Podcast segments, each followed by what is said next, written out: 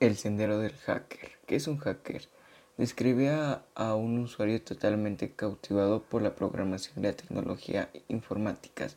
Los hackers son los sujetos que maquinaron lo que hoy es el Internet tal y como lo conocemos. La mayoría de los hackers programan y contribuyen al mundo de Linux y a la mayoría de ellos les gusta estudiar la seguridad de la red e interrumpir en los sistemas. Los hackers son usuarios muy avanzados que por su elevado nivel de conocimientos técnicos son capaces de superar determinadas medidas de protección. Computer Underground. Brax. Estas personas se ocupan de la red telefónica. Hackers son las personas que aman los sistemas computacionales y les encanta saber cómo introducirse en ellos y controlarlo, entre otras cosas. La actitud del hacker. Hay que meterse en la cabeza que los verdaderos hackers de élite resuelven problemas y no construyen cosas, no al revés. Creen en la voluntad y la libertad y la ayuda mutua voluntaria. El sendero del hacker requiere sacrificios. Si llevas una vida tradicional será difícil abandonarla porque el hacker no hace, se hace. Su paciencia, su poder de observación, su, experiencia al recopilar y clasificar la información. Ética del hacker.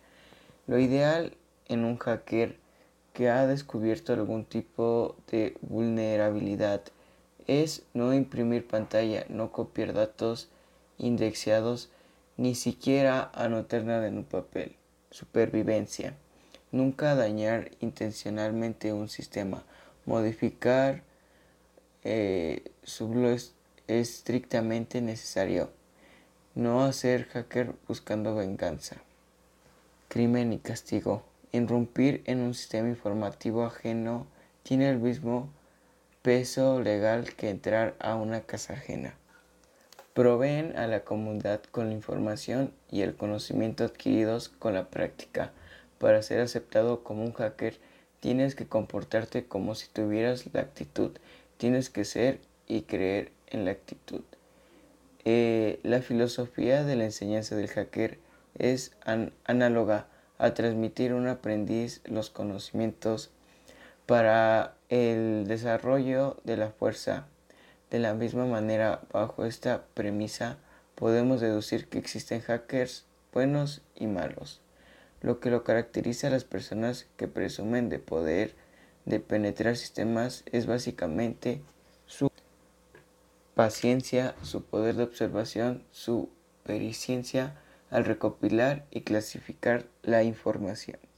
Gracias por su atención y espero les haya gustado este podcast.